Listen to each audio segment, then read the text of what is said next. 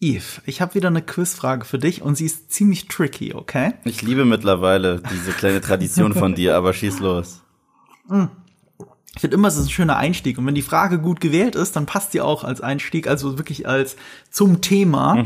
Und zwar, wie heißt Doctor Strange in the Multiverse of Madness in Deutschland? Deine Augen, dein Blick gerade ist so gut. Oh, warte, warte, warte, warte. Ist es wirklich so lahm, dass es auf Deutsch And the Multiverse of Madness heißt, anstatt In the Multiverse of Madness? Also, das ist deine Antwort? Das war eine Gegenfrage, aber. Ich weiß. ähm, na, Doctor Strange 2 Electric Boogaloo.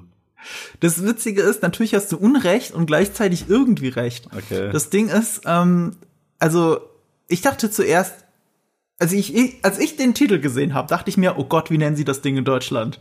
Also wir, sind alle noch vorgeschädigt von Thor Ragnarok, der dann Tag der Entscheidung hieß. Wir sind alle vorgeschädigt von Captain America, der einfach The First Avenger heißen musste. Und aus Konsequenz, aus purer Konsequenz hießen die nächsten zwei Captain America Filme auch First Avenger. Ja, The First zuerst. Avengers Civil War. Ich so, was? Das ist der Das ist erste ein Civil War der. Avengers. So. Ja. Und ich, ich glaube, was Marvel gemerkt hat, ist, ähm, dass man nach Spider-Man Homecoming, dass man es schlecht übersetzen konnte, auch noch weil so eine Doppel Doppeldeutigkeit da drin war, wegen Schulabschlussball und äh, äh, dem Zurückkommen zu Marvel und so weiter. Und da jetzt auch No Way Home unfassbar erfolgreich war, ähm, sind sie, glaube ich, dahin zurückgekehrt, die Titel auch einfach zu belassen. Und der Titel, der Film heißt tatsächlich äh, Doctor Strange in the Multiverse of Madness. Aber das ist trotzdem bemerkenswert, weil wenn du auf einem DB nachguckst, heißt der Film einfach Doctor Strange 2 in Deutschland.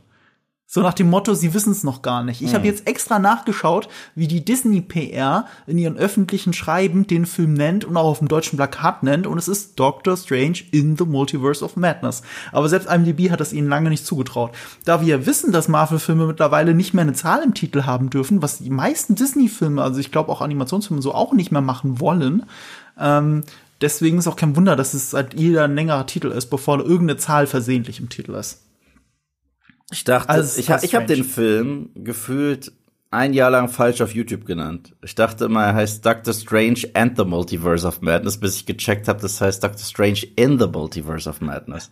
Witzig, dass du es sagst. Ich habe es auch gedacht, dass es so heißt und sagte es andauernd, aber ich habe halt kein Video dazu gemacht, wo ich das Ja, sage. aber in the Multiverse of Madness ist viel cooler. Muss ich einfach sagen. Ja, ist es auch. Also so Ant ist ja immer so ein bisschen langweilig. Ja. Also so das die verrät uns ja, dass er da drin ist. Und das ist cool. Was, was ich mit dieser Quizfrage eigentlich sagen will, wir können alle Disney ausnahmsweise mal Lobpreisen dafür, dass sie es doch wirklich einfach mal lassen und dass sie merken, dass es auch beim deutschen Publikum funktioniert. Du kannst einen Film Spider-Man No Way Home nennen und kein Mensch beschwert sich über den Titel oder kriegt ihn nicht auf die Kette oder was auch immer. Gut, aber was aus Und wer Spider-Man?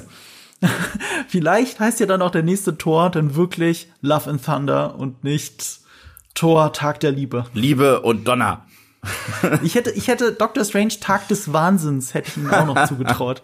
Also ich behaupte, Disney von vor fünf Jahren hätte das so gemacht. Aber ich bleib dabei. Ich finde es zumindest in, äh, irgendwie noch in Ordnung, wenn in Deutschland ein deutscher Titel benutzt wird. Ich finde es viel dümmer, dass äh, Spider-Man Into the Spider-Verse weiterhin, glaube ich, A New Un Universe oder so heißen wird. Oder? Okay, ja, ja, englische Sachen durch englische ersetzen Das finde finde ich das find ich viel schlimmer. ja. So, diese, ja. und, First Avenger, also wirklich, Ja. fuck off.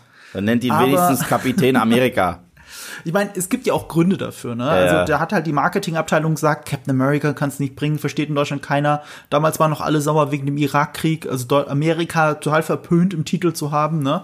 Und, äh, und die Zeiten sind zum Glück wieder vorbei. Das ist automatisch ein Ausschlusskriterium. Ist im Gegenteil, Captain America ist einer der beliebtesten Helden.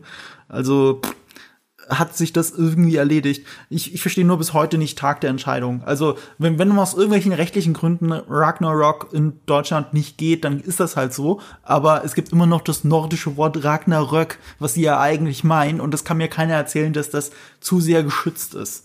Das muss irgendwie gehen. Und wenn es Tag des Ragnarök heißt, aber nicht Tag der Entscheidung, das klingt wie Terminator. Also die Zeiten sind vorbei. Und wenn uns Doctor Strange in The Multiverse of Madness auch eins gezeigt hat, dann, dass eine Menge Zeiten vorbei sind. Unter anderem, dass Marvel nur noch unter sich ist. So, in diesem Marvel Cinematic Universe. So, da, da kommt richtig viel zusammen. Dass das hinter Spider-Man No Way Home die erste Trailer-Premiere war als Post-Credit-Scene, was ja ein Trailer als Post-Credit-Scene relativ ungewöhnlich ist, selbst für Marvel-Verhältnisse. Ich meine, sie haben das irgendwo mal gemacht. Ja, das haben sie damals tatsächlich nach dem ersten Captain America gemacht. Dann kam äh, in der Post-Credit-Scene der Trailer für The Avengers, der allererste. Das weiß Ah, so war das. Das kam auf jeden Fall. Stimmt, stimmt. Dann Boxer, dann war das war der Trailer, wo er erst gegen den Genau. äh, Boxsack Genau, boxt. genau, ja. Ja. Und äh, ich find's viel schlimmer, dass es mittlerweile, ich meine, früher waren diese Post-Credit-Scenes heilig, okay? Ja. Aber das ist selbst Marvel mittlerweile vollkommen scheißegal. Das ist mir das erste Mal so richtig aufgefallen in, wo war das? In Ant-Man? Ich glaube, die Post-Credit-Scene nach dem ersten Ant-Man war einfach eine Szene aus Civil War, die dann auch die Szene war, mit der der Teaser angefangen hat. Und ich so, ja, das ist doch doof. Also es ist die bescheuerste Post-Credit-Scene, weil ich möchte schon, dass ihr extra etwas dreht. Und bei Doctor Strange war eine Szene aus Thor, Tag der Entscheidung. Und zwar wie äh, Strange und Thor Bier trinken. Die ist ja aus Taika Waititis Film. Und das, das finde ich viel schlimmer. Bei Ant-Man 2 haben die im Trailer die schlagzeugende Ameise gepackt, auf die man dann auch noch warten musste. Wieso willst du auf sowas warten? Naja, also hätten sie es nicht in den Trailer gepackt, dann hättest du, da hättest du es super lustig gefunden, weil du es noch nie gesehen hast. Ich habe sicherlich schon. Oder? Nein, ich fand das. Du, du hast im Film Ameisen gesehen, die viel verrücktere Sachen machen als Schlagzeug spielen. Deswegen. Ja, wahrscheinlich schon. Ja. Ich erinnere mich an sehr wenig aus Ant-Man 2. Ich habe ich hab neulich einen, einen witzigen Tweet, glaube ich, gesehen, wo einer ein Bild von Walter, äh, Walt, äh, äh, Walter Goggins, Walton Wa Goggins? Walton Gargans, ja. Walton Goggins, Goggins, Walton, wie du das immer mit so einem Texas-Akzent auch so richtig geil aussprichst. Walton, sag's nochmal. Walton Gargans. Walton Goggins. also er, ein Bild von ihm aus Ant-Man 2 Ja. mit der Frage, und ich konnte sie ernsthaft nicht beantworten, für wen hat er eigentlich gearbeitet in dem Film? War der nicht einfach random Bad Guy, der Geld wollte und böse war? Ich kann es ja nicht sagen. Ich könnte es unter Folter nicht sagen, was in Ant-Man 2 genau passiert ist. Bei Ant-Man 1 erinnere ich mich sehr gut und das liegt nicht daran, dass ich den Film, ich habe ich hab den auch nur zweimal gesehen oder so, Ant-Man 1. Aber, aber da war das ursprüngliche Drehbuch halt noch von Edgar Wright. Das merkt man halt so ein bisschen. Und Ich hab- bei Ant-Man 2, Ich das hab- ist ein sehr kalkulierter Marvel-Film. Ich habe für Ant-Man 2 das größte Herz ever, aber einfach nur, weil ich sehr viel Persönliches mit dem verbinde. Da war die PV und an dem Tag bin ich gerade aus äh, Barbados zurückgereist, nur für die PV und dachte, ich krieg das nicht hin. Dann war das wirklich so wie Lola rennt nur mit Eve, weil an dem Tag war auch noch Fußball, äh, WM, glaube ich. Und alles war gesperrt und es war so ein Hassel, da reinzukommen, noch in diese PV. Und ich habe es wirklich so fünf Minuten davor geschafft und das war ich. ist Lola Rent auch in Berlin? Wie war denn das nochmal? Ich glaube schon. Es gibt die, es gibt die sehr tolle, längst vergessene deutsche Serie, die ich aber großartig fand, Berlin, Berlin. Und da ist die Hauptfigur Lolle, ist auch immer gerannt durch Berlin. Ich glaube, das ist auch so ein Running Gag, weil die, die rennt Hm, wirklich quer Running durch die Stadt. Das ja. kann nicht sein. Ja, es ist ein Running Gag. Dann warst du da der Berliner Running Gag ausnahmsweise. Ähm, lass uns mal wieder zurück zu Doctor Strange kommen. Ich glaube, also um nur mal wieder auf, nur auf den, den Trailer zu reden, der ja das Internet gesprengt hat letzte Woche Mhm. zum Zeitpunkt der Aufnahme. Ähm, der verspricht schon sehr viel. Ja. Und es ist auch genau die Art von Trailer, genau wie bei Spider-Man, wo alle Menschen die Lupe auspacken. Da wird, da wird auch wieder, wie bei Spider-Man, jedes Poster bis aufs kleinste Fitzelchen untersucht. Das hier wird jetzt keine krasse Trailer-Analyse sein, die gibt's zur Genüge im Internet. Ich möchte auch sehr gerne die Trailer-Analyse von unserem letzten Gast Sebastian empfehlen auf Filmstarts. Die ist sehr umfangreich, die habe ich mir sehr gerne reingezogen. Die geht über 20 Minuten und dann hat er noch mehrere andere Videos gemacht, die wieder bestimmte Aspekte aus dem Trailer aufgreifen. Also vieles von meinem gefährlichen Marvel-Halbwissen werde ich, habe ich eigentlich von Sebastian. also wenn ihr die Quelle wollt, schaut euch, schaut euch, schaut euch diese Videos an.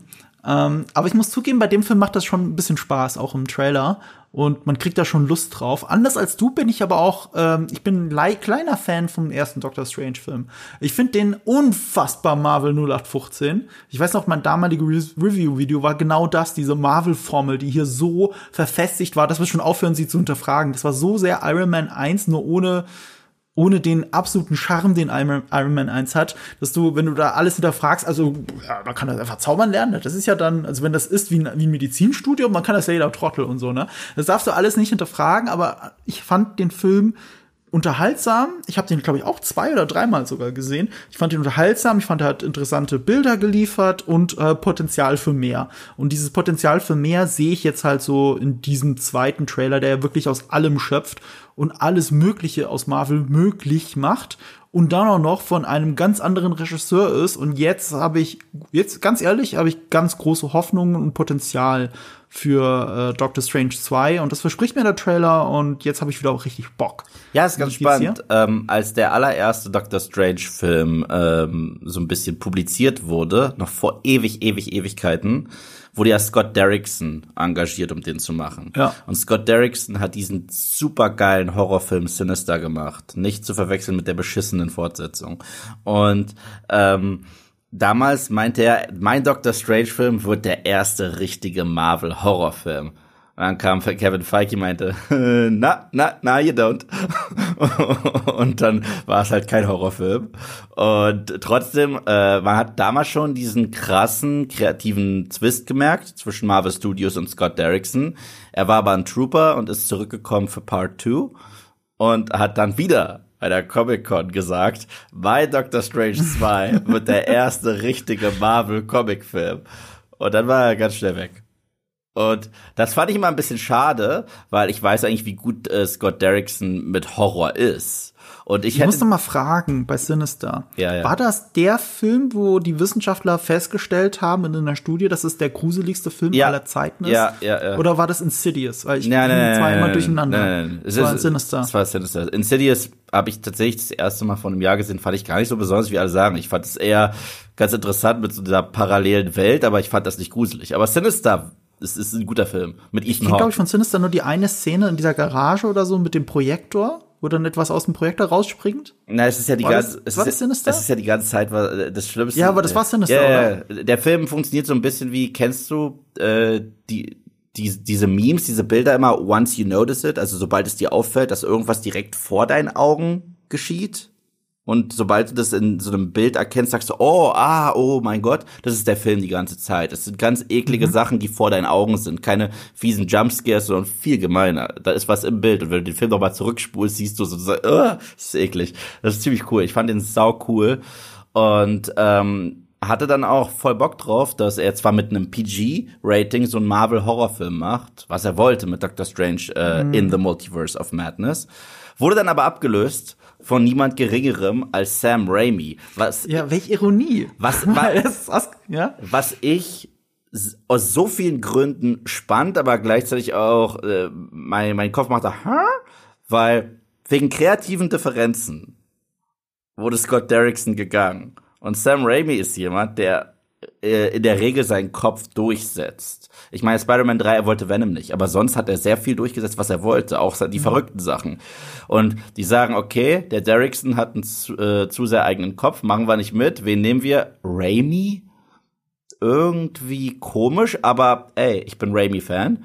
Ich bin wahnsinnig, wahnsinnig daran interessiert zu sehen, was der so alles rausholt. Und ich sehe tatsächlich an ein paar Einstellungen in diesem Trailer schon seine Evil Dead Vibes und auf die freue ich mich ohne Ende. Ähm, es ist halt so eine Ironie. Du sagst es ja, Evil Dead. Sam Raimi wurde groß mit Horrorfilmen. Mhm. Evil Dead, einer der wichtigsten Horrorfilme, die es überhaupt je gegeben hat, weil das, weil, weil der zum Beispiel auch Leute beeinflusst hat wie Tarantino.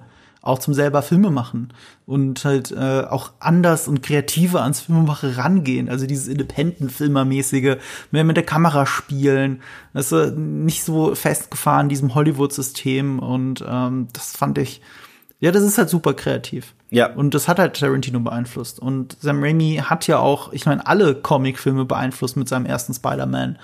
Ähm, der kommt zwar zwei Jahre nach X-Men, aber zusammen mit X-Men haben sie eigentlich das, was wir jetzt erleben, losgetreten. Und hier noch mehr, weil ähm, der Unterschied zwischen Scott Derrickson und äh, Sam Raimi ist, Sam Raimi ist ein sehr, sehr guter Freund von Kevin Feige. Ja, ja. Kevin Feige war ja mitbeteiligt an den äh, Spidey-Film als Produzent. Genau. Da, er, da hat er alles gelernt über Comic-Verfilmung und so weiter. Kevin Feige kommt ja eigentlich aus dem Comedy-Bereich, aus dem reinen Comedy-Bereich. Deswegen sind auch alle Marvel-Filme immer so ein bisschen lustig und witzig. Und er liest keine Comics. Ja, absolut nicht. Also äh, Das ist nicht sein Punkt. ja, das Witzige ist, er hat aber behauptet, ein Comic würde ihm sehr, sehr viel bedeuten. Und deswegen ist, hat er aber gesagt, das ist der Film, auf den er sich am meisten freut. Und es war dann der erste Doctor Strange. Da dachte ich mir, oh, und auf diesen Film bist du so stolz. Das ist so der 0815. Marvel-Film, den ich kenne. Aber gut, aber gut. Oh, Vielleicht genau deswegen, weil er dann diese Formel endgültig manifestiert hat. Genau, genau. Seine Handschrift, das ist ja nicht mehr Scott Derricksons Handschrift, das ist ja einfach nur Kevin mhm. Feige's Handschrift in diesem Film. Aber da geht so vieles Full Circle damit. Also Sam Raimi und Kevin Feige arbeiten wieder zusammen. Sam Raimi ausgerechnet, wie du sagst, als jemand, der selbst mit kreativen Differenzen mit Sony damals zu kämpfen hatte. Und ausgerechnet sein neuer Film der halt nicht für Sony entsteht, sondern für Marvel, läuft im Anschluss von einem Spider-Man-Film von Sony mhm. als Post-Credit-Scene. Das war so, das war auch ein leichter Tritt in die Eier, glaube ich, irgendwie. Ich meine, gut, diese Kriegsbeile sind wahrscheinlich schon lange begraben und alle sind wieder Freunde miteinander. Ähm, es ist halt alles so ein bisschen schade, wie es gelaufen ist. Das ist ja das Schöne an No Way Home, dass das halt so, so ein bisschen Closure ist für alles, was passiert ist. Und dann kommt auch noch ausgerechnet ein Sam Raimi-Trailer. Äh, das, das fühlt sich halt sehr richtig und gut an in dem Moment. Ähm, irgendwas wollte ich noch zu Kevin äh, Feige sagen. Äh, ach ja, deswegen auch Full Circle. Ich habe gerade erst eine Nachricht gelesen, die ist halt uralt. Die ist halt neun Jahre alt, die Nachricht. Mir war mir war es nicht klar. Weißt du, welcher X-Men ursprünglich ein Cameo hätte haben sollen? In äh, Spider-Man 1. In Spider-Man 1 hätte ein X-Men ja. Cameo haben ja. Oh Gott. Das wusste ich bis vor kurzem nicht. Die Nachricht ist neun Jahre alt. Äh, nee, warte, von 2013. Äh, äh, hier, acht Jahre. Ist es ein X-Men oder nee, nur? neun Jahre. Ich habe doch richtig gerechnet. Ich bin immer noch im Jahr 2021, Entschuldigung. Ist es ein X-Men oder ist es einer von der Brotherhood of Mutants? Ist es richtig? Es ist ein X-Men. Okay, dann darf ich dreimal raten? Ja. Okay, uh, Wolverine? Richtig. Okay. das ist Wolverine. Okay. Und es ist an zwei Sachen gescheitert. Einerseits, äh, sie hatten das Kostüm nicht auftreiben können. Mhm. Das war ganz merkwürdig. Der Film wurde kurz vorher gedreht. Sie haben das Kostüm aus X-Men 1 nicht rechtzeitig am Set gehabt. Und gleichzeitig, ich meine, man hätte auch sagen können, dann macht es halt ein Unterhemd. Was ist das Problem? Das ist Wolverine. Ähm, ist ja nicht äh, so, dass das, das, das ist ja nicht so, dass diese schwarzen Lack- und Lederkostüme aus X-Men 1 und 2 irgendwie hart Comic akkurat und wichtig sind so der, der, diese Idee für den Auftritt ist aus einer Laune heraus passiert, so nach dem Motto, hey, machen wir das doch einfach schnell und wir lassen ihn kurz im Hintergrund durchs Bild laufen oder sowas, ne? Also jetzt nicht einen krassen Cameo, nicht so Avengers-mäßig, so wir, äh, keine Ahnung, wir sind die X-Men, ihr seid äh, die, später die Avengers oder was auch immer, lasst uns irgendwas tun. Also nicht, nie, nicht wie in Iron Man 1. Es ging wirklich darum, dass er im Hintergrund durchs Bild läuft oder irgendwie sowas. Und, äh, und da gab's aber auch schon die rechte Situation. Ich meine, die war eh klar, Damals haben die Studios gesagt, what the fuck, ist doch nur gut für uns, wenn wir irgendwo anders auftauchen.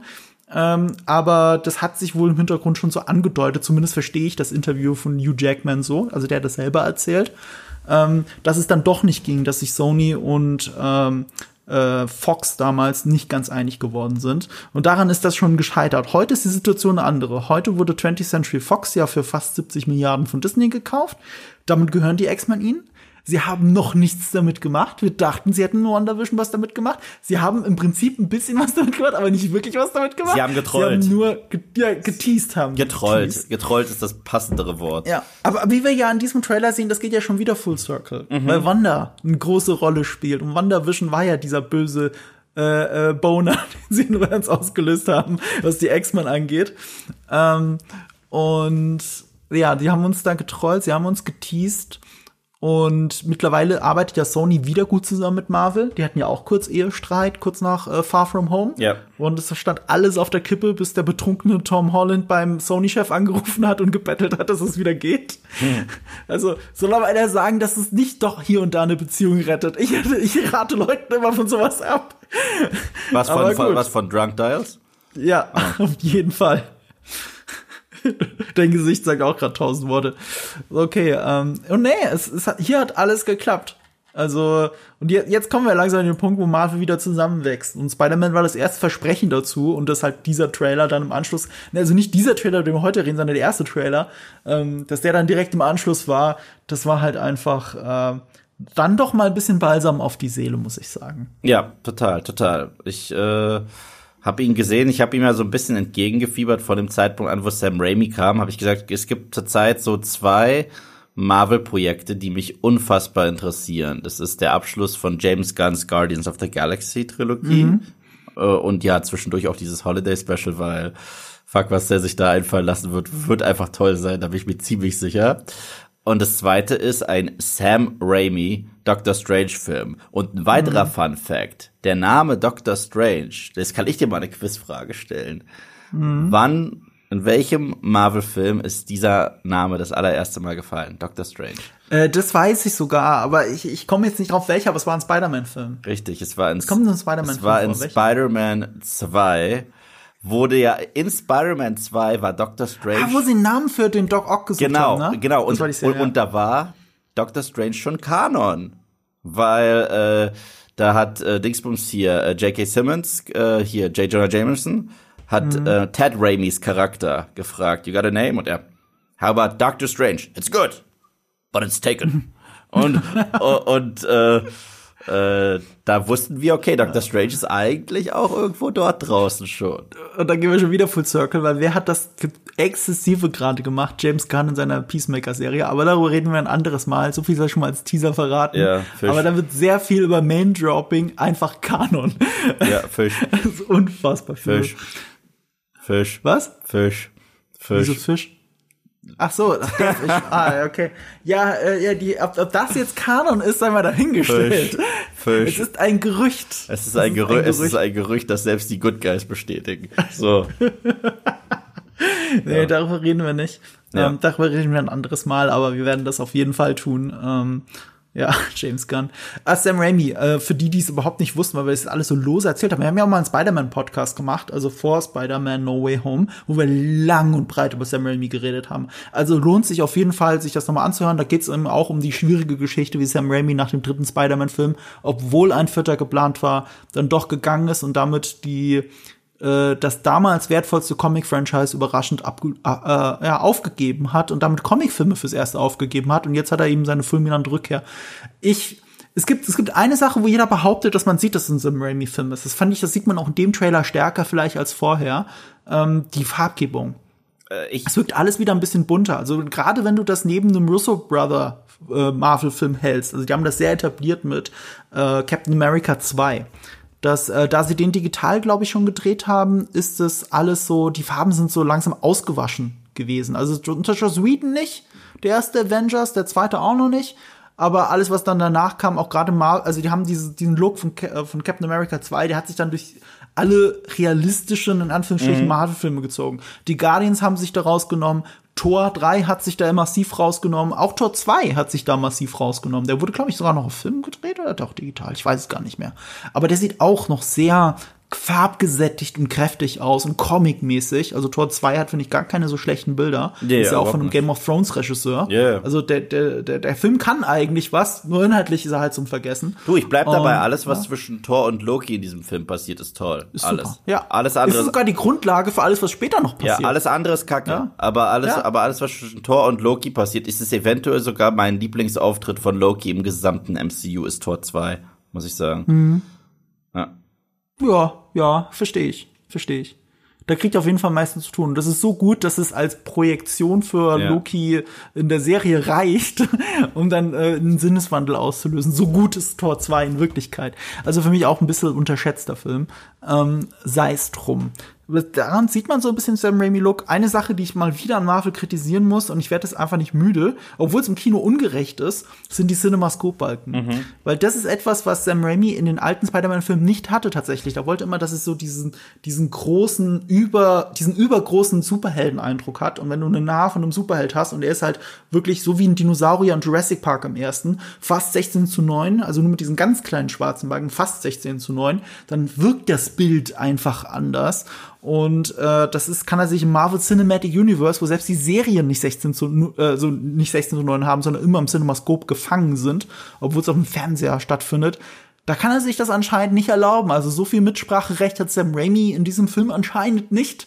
Weil ich kann mir nicht vorstellen, dass es sein, also es seine bevorzugtes, äh, sein bevorzugtes Bildformat ist für einen Comicfilm.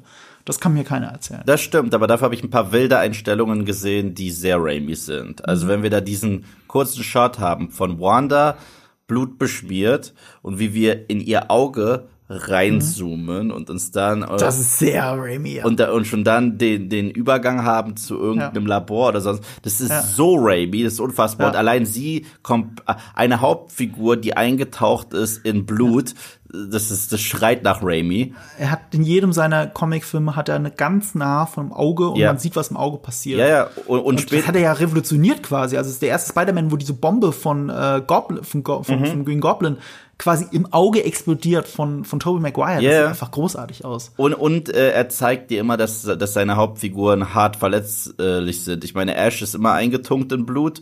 Ähm, mhm äh, ich weiß auch damals, als ich den ersten Raimi Spidey-Film gesehen habe und Peter Parker ja richtig zusammengeschlagen wird da auf diesem Friedhof und Blut von seiner Lippe tropft, das war sowas, das hat mich komplett schockiert und sowas sehe ich im MCU sehr selten, ehrlich gesagt. Und jetzt Wanda zu sehen, wie eine besessene aus, äh, aus einem Raimi-Horrorfilm.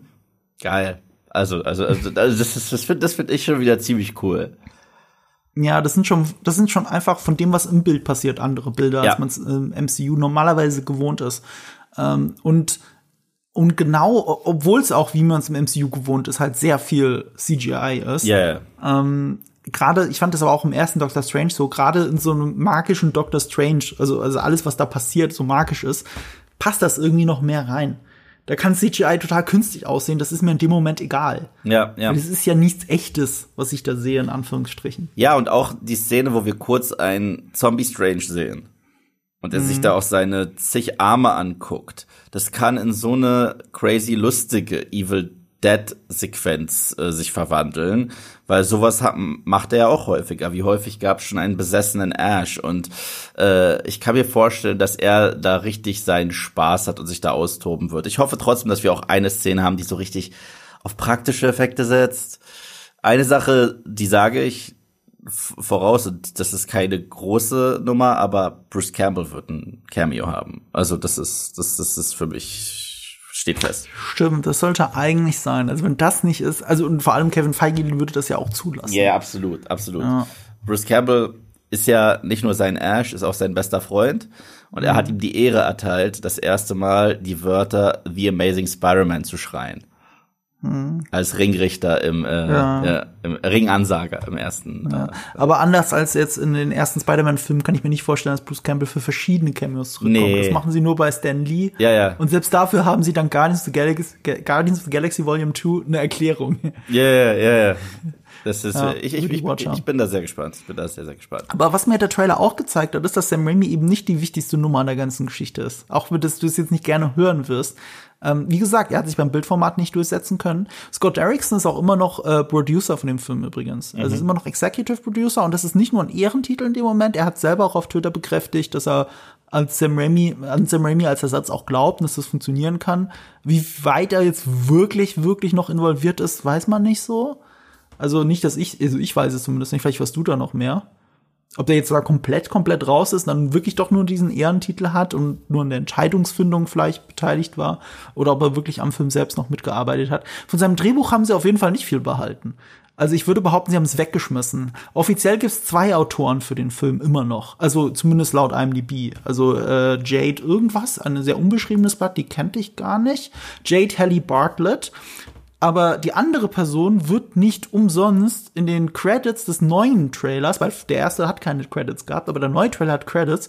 Und da wird als Writer nur eine Person genannt. Und ich glaube, das ist die eigentliche Schlüsselfigur bei Doctor Strange und eine der neuen Schlüsselfiguren, die überhaupt Kevin Feige hat.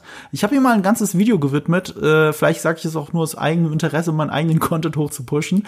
Ähm, Go for it. Ist, das ist Michael Waldron.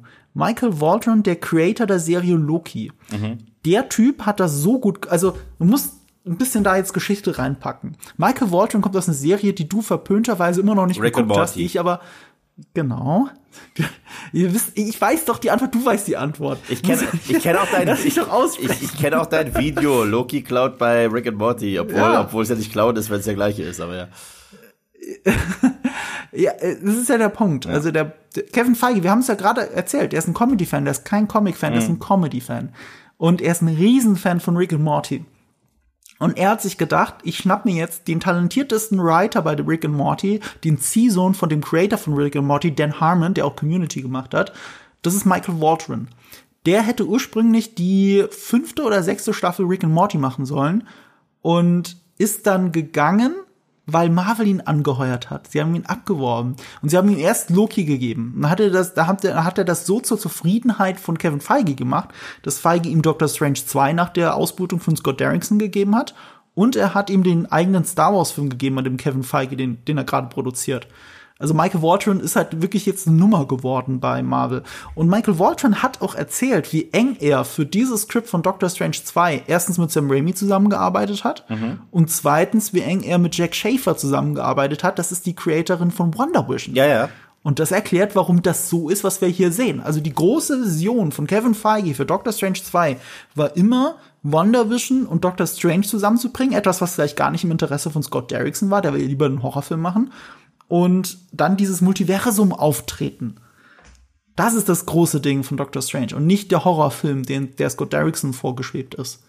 Ja, aber, aber das finde ich eigentlich, das finde ich eigentlich ganz cool bei äh, Kevin Feige und bei Marvel, dass sie mhm. manchmal, wenn eine Vision innerhalb dieses MCUs so eigen ist, dass sie mhm. die Leute dahinter zurückbringen als Consultant und so weiter und so fort, wie zum Beispiel Infinity War und Endgame. James Gunn war beteiligt für die Guardians-Szenen. Und das, das finde ich richtig gut. Deswegen fühlen sich mhm. die Guardians auch sau organisch an, weil die wirken ja eh immer so ein bisschen losgelöst vom restlichen MCU und die haben eine sehr eigene Tonalität und einen sehr eigenen Humor, den du jetzt nicht irgendwie vergleichen kannst mit Iron Man oder Ant-Man. Und das fand ich dann immer ganz geil, ehrlich gesagt.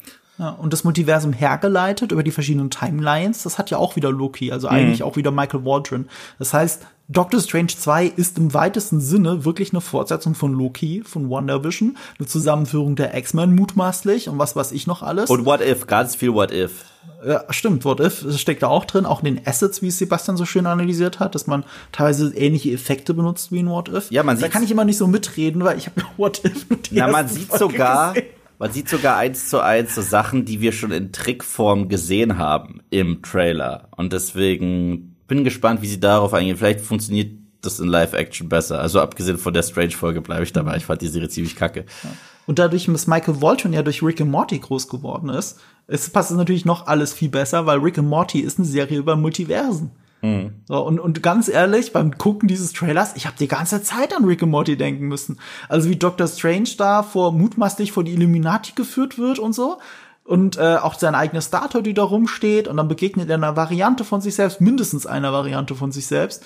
Äh, ich glaube, zwei haben wir gesehen, zwei andere, ja, ja, nee, wir, wir, drei andere. Ja, also ich habe Ach stimmt, der Zombie ist ja auch eine, also mindestens drei andere. Zombie, dann dieser der mit dem Batman-Signal vorne drauf. Ja, dieser Defender Strange und dieser ähm, Bad Guy Strange, Strange, ja. Ja. Ja, also wie gesehen mindestens drei Varianten und ganz ehrlich, das ist alles eins zu eins Rick and Morty, äh, ich glaube erste Staffel sogar. Mit der hatte Rick, äh, Michael Waldron also als Schreiber noch nichts zu tun, wenn ich es richtig weiß, aber er hat da schon im Staff von von äh, Dan Harmon gearbeitet und war eben sehr vertraut mit Rick and Morty.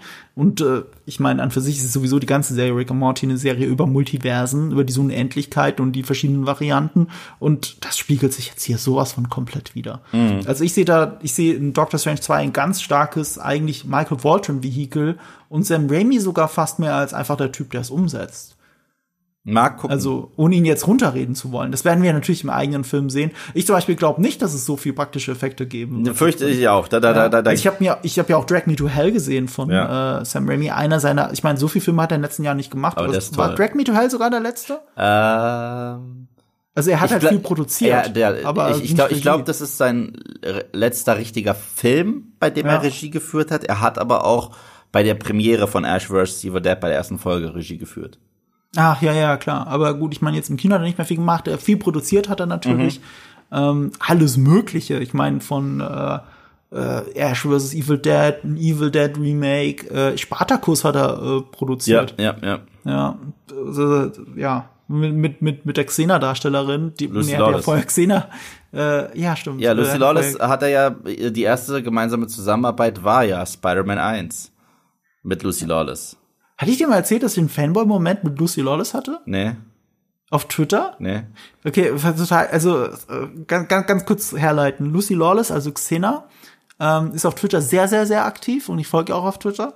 Und äh, äh, turns out, sie hasst Kevin Sorbo. Sie hasst den Herkules-Typen, weil der, weil der Herkules-Darsteller ist halt ein krasser, rechter, christlicher Fundamentalist eigentlich schon, der nur noch äh, äh, christliche äh, Filme auch dreht also äh, so, so diese christlichen Propagandafilme, das ist so eine Nische in Amerika, wo am Ende immer irgendjemand, der einen schweren Unfall hatte, nur durch Jesus wieder gehen kann oder sowas.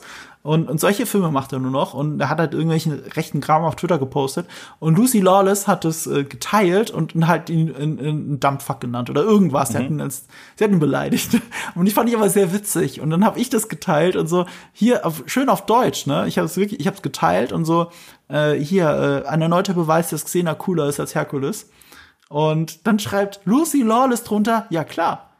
Oder irgendwie sowas. Ich habe das dann auf, auch auf Instagram geschrieben, weil ich nicht glauben konnte. Und dann kurze Recherche hat sich herausgestellt, Lucy Lawless äh, lebt sehr viel in Deutschland. Man kann es schon nicht mehr Urlaub nennen. Sie äh, fährt immer für Monate in den Urlaub nach Deutschland und, und lebt hier viel und spricht halt Deutsch. Mhm. Und deswegen hat sie meinen Tweet verstanden und auf Deutsch geantwortet. Und das war so ein Fanboy-Moment, wo ich wirklich gestorben bin. Also ich habe ja Xena früher rauf und runter geschaut. Und, und, und es ist auch die coolere Serie als Herkules. Und dann schreibt Lucy Lawless mir auf Twitter, es ist so, pff, ich bin ausgerastet. Ja, und, und äh, die Zusammenarbeit da hat ja angefangen mit dem ersten Raimi-Film, mit einem Cameo. Sie ist diejenige, die sagt, äh, was sagt sie? A guy with eight hands sounds hot. Das ist, wenn man so. Welchem Raimi-Film war das? Im allerersten Spidey. Das ist, das ist, wenn man so die Tests. Ach so, meinst du das? Wenn man so die Testimonials sammelt von allem, was sie von Spider-Man halten. Der eine sagt, ich habe gehört, der kann Eier legen und bla bla bla. Und dann äh, ist sie da und ist so ein bisschen punkig. Und dann, ah, wann, ah, wann, das da, Lucy Das ist sie und sie sagt, Guy with eight hands, sounds hot. Und äh, und diese Zusammenarbeit wurde dann erweitert durch Ash vs. Evil Dead, wo sie Ruby spielt, Ruby Noby. Oh. Aber das war doch schon nach Xena alles. Ja, das, ja aber, also, aber stimmt. Raimi hat ja auch Xena gemacht. Das ist ja auch. Ja, Xena und Hercules. Ja, ja, genau. Ich, da hat ja auch Bruce Campbell mitgespielt. Verdammt, ja. ja. Siehste. Ja. ja. Nee, nee, das war dann ein Cameo. Das ist halt, das ist halt Sam Raimi wieder, ja, ja. Cameo. Ja. Also wir können ein Cameo von Lucy Lawless erwarten. Ja, ja, ja. Lucy Lawless, Bruce Campbell, beides möglich. Ja, und die beiden verstehen sich ja auch sehr gut. Ja, und wer versteht sich nicht mit Lucy Lawless gut, oder die mit, definitiv cooler ist als Hercules. Oder mit Bruce Campbell, der einfach nur der Shit ist. Obwohl, dem musst du auf Insta folgen, weil es, es, ja. es ist immer so, als hätte dein Vater gerade dein Handy in der Hand und wüsste nicht, wie er damit umgeht. Das ist so lustig. Also, also, äh, äh, also, äh, also er macht, er macht alle zwei Sekunden solche Videos, wo er so einen Filter hat und Hasenohren hat und freut sich dann total, dass er das kann. Und, und, und, das ist sein Insta-Account. Das ist so toll. Er hat zwar dann ein bisschen an Coolness verloren, weil er sich so freut darüber, dass er sich Hasenohren machen kann mit einem Handyfilter. Aber scheißegal, ich feiere das, ich kann mir das durchgehend angucken. Nee, nee, wenn, wenn Ash komisches Zeug macht, verliert er ja nicht an Coolness. Ja, aber es ist, aber es ist so witzig, weil er wirkt so, so viel älter dadurch, dass er einfach sagt, oh, guck mal, ich habe jetzt Hasenzähnchen. So, ja. Er ist ja auch alt. Ja. Er ist, er ist ja wirklich nicht der Jüngste. Und ich habe ja auch ein paar Folgen äh, von der Evil Dead Serie gesehen und die ist auch wirklich saulustig. Die ist fantastisch, ja. Ja. Ja. Ich werde nie diesen Gag aus der ersten Folge vergessen. My, my heart is uh, pounding like a quarterback on, on prom night. On prom yeah, night. yeah. Yeah, first thing I gotta do is cardio.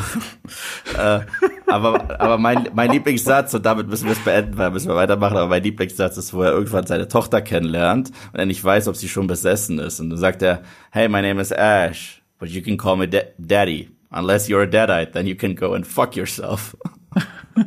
Und so stellt er sich seiner Tochter vor. Das ist großartig, ja. War sie, war sie tot in Nein, nein, nein, sie war voll beleidigt, weil er sich so dann, vorstellt. Dann ist es natürlich noch besser. Ja, natürlich. Äh, es ist auch ein guter Zeitpunkt, äh, bevor wir jetzt in die Details, wir haben jetzt so oberflächlich noch über den Trailer geredet, wir haben uns äh, gewisse Talking Points rausgesucht, über die wir reden können. Aber bevor wir das machen, müssen wir ganz kurz in die Werbung gehen und über eine Sache reden, die Doctor Strange dringend braucht. Also wieder, wieder eine Quizfrage an dich, Yves.